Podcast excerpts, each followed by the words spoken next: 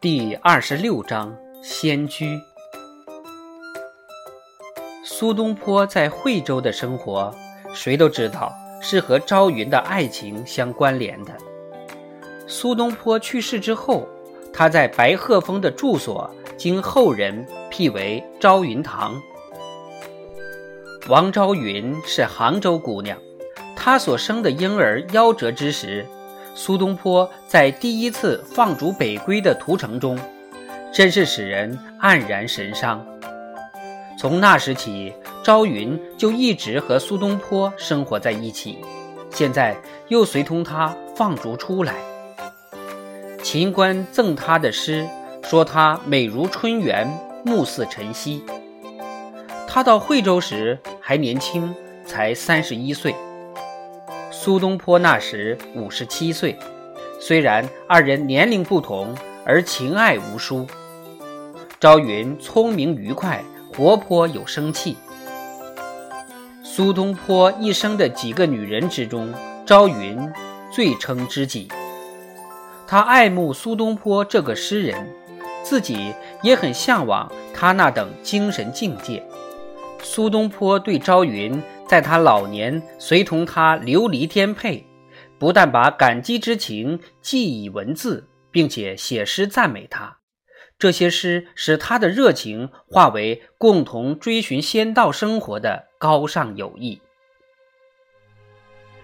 苏东坡总是称朝云为“天女为魔”，即表示纯洁不染之意。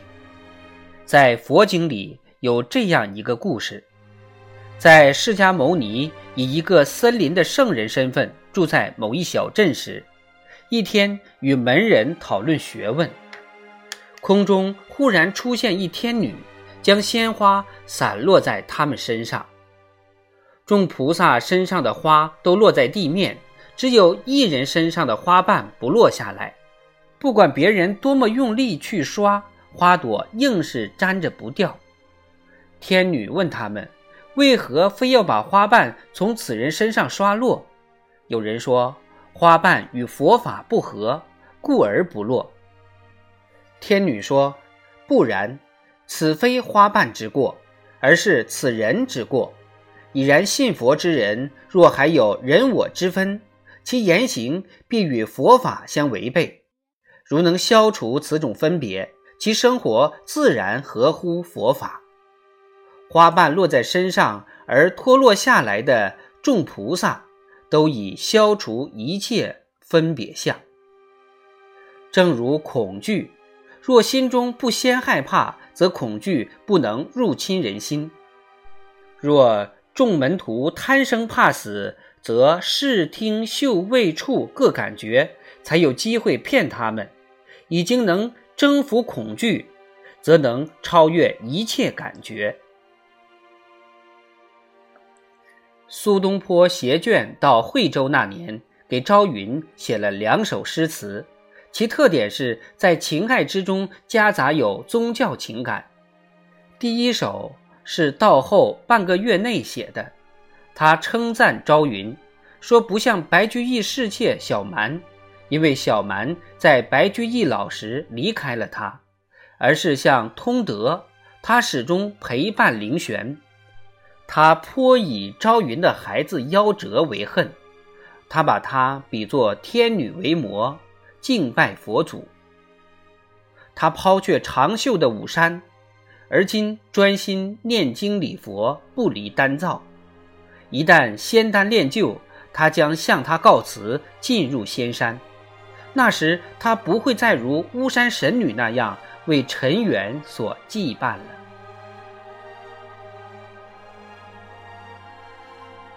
在第二首词里，爱情升华达到宗教程度更为明显，其中感情与宗教交织而为一。那首词是：“白发苍颜，正是为魔境界；空方丈，散花何爱？朱唇驻点，更急还生菜。这些个，千声万声只在。”好事心肠，着人情态。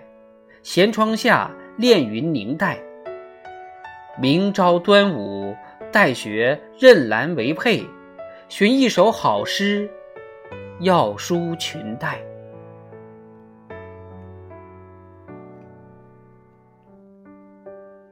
朝云对道家长生术也感兴趣，在惠州，苏东坡觉得到了应当认真炼丹之时。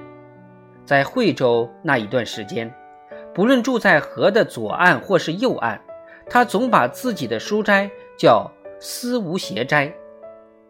中国读书人给书斋起名字，总是用几个字表示他的人生哲学。苏东坡的思想已然发展到不但喜爱淳朴的生活和纯洁的思想，而且到相信纯洁的思想才是淳朴生活的基础。控制自己的心神作为长生不老的不二法门，是儒道佛三教结合的结论。他在《思无邪丹赞》里所言，并不止此。文内称，他专心在小腹下部修炼丹田之气。这篇文章是一篇韵文，是他的得意之作，但用的是道家法术的神秘文辞，译成英文而不加冗长的注释，是不易看懂的。简短说来，他说道：吸收饮食的元气、草木的精华，再借千汞之助，就可以。培养元力，还要再辅以日精月华的吸取。他要炼制的是思乌邪丹，他相信，而今是正当其时。他在一段杂记中说，白居易也曾试过炼制仙丹，但未成功。白居易曾在庐山建一草堂，其中有一丹炉。但是那座丹炉及丹锅，在他接到朝廷任命为官之前一日坏掉，这就表示长生不死与荣华富贵是不可同时兼顾的。所以人必须决定，在热闹场中过此一生，还是逃离此红尘世界而求长生。现在苏东坡相信。自己已经向过眼云烟般的繁华梦告别，希望能求得长生不老之术。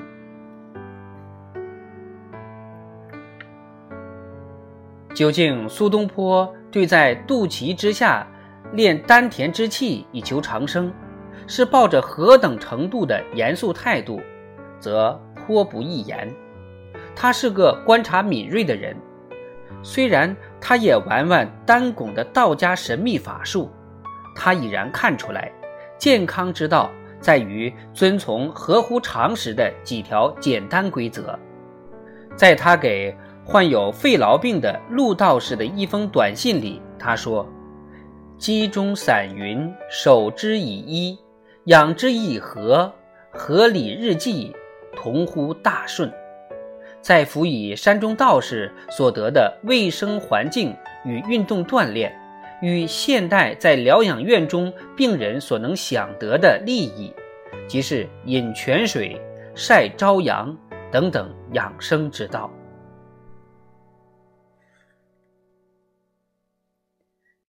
另有一条奇怪的办法，朝云也与苏东坡共同合作施行，以求长生。大概从绍圣二年，也就是一零九五年，苏东坡开始独自睡眠，不再亲近女人。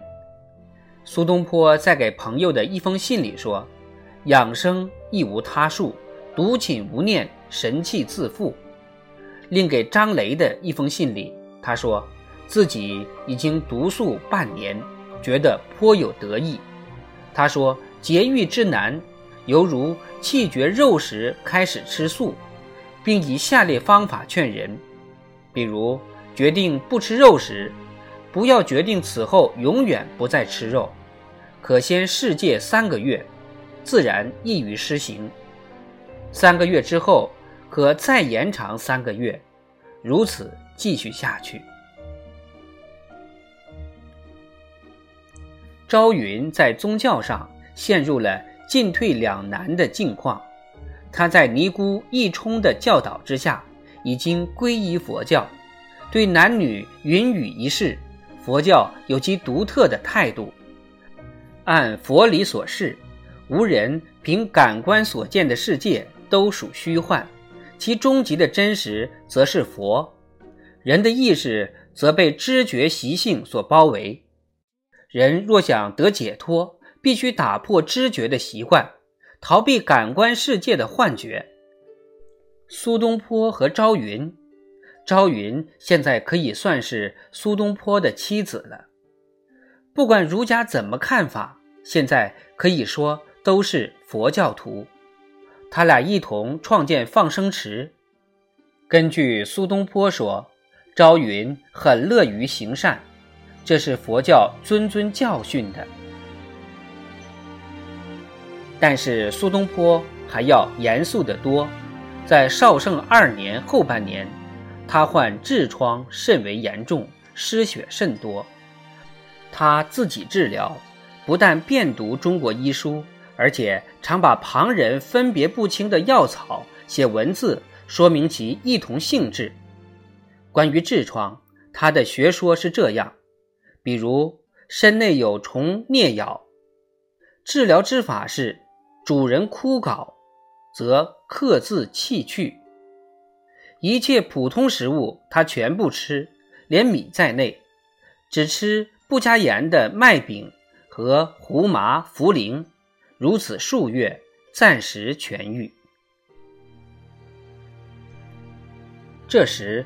他对炼丹的成功可能渐趋怀疑，他觉得自己感情太容易激动，不容易修炼成仙。他给子由写信，论到朱砂保存的方法，说子由性情平静，修炼较易成功。《山海经》是中国古代述说远方怪异的书。苏东坡写诗论到《山海经》时，他说。金丹不可成，安期渺云海。即便炼成长生不死之药，又有何用？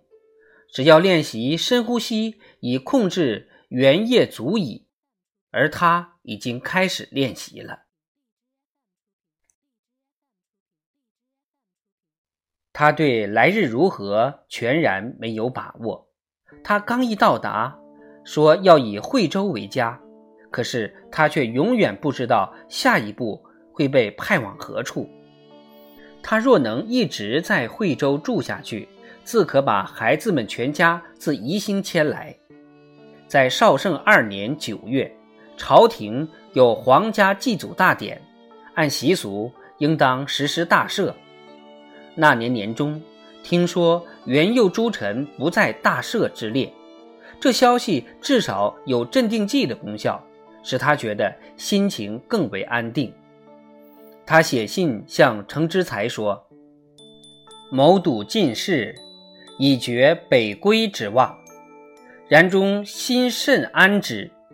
未说庙里达官，但譬如原是惠州秀才，雷举不第，有何不可？”又在给至交孙协的信里说。今北归无日，因遂自谓惠人。给曹府的信内说：“晋报有永不续父指挥，正坐稳处，亦且任运也。见今全是一行脚僧，但吃些酒肉耳。现在一切既已确定无疑。”苏东坡决定自己盖房子住。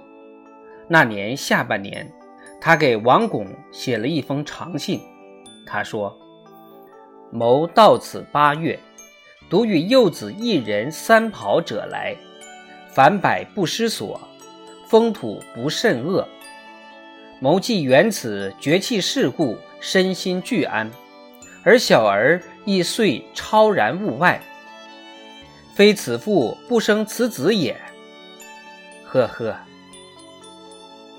子由不著得书，即自是道气有成矣。于无足道者，南北去住定有命，此心亦不念归。明年买田注释，做惠州人矣。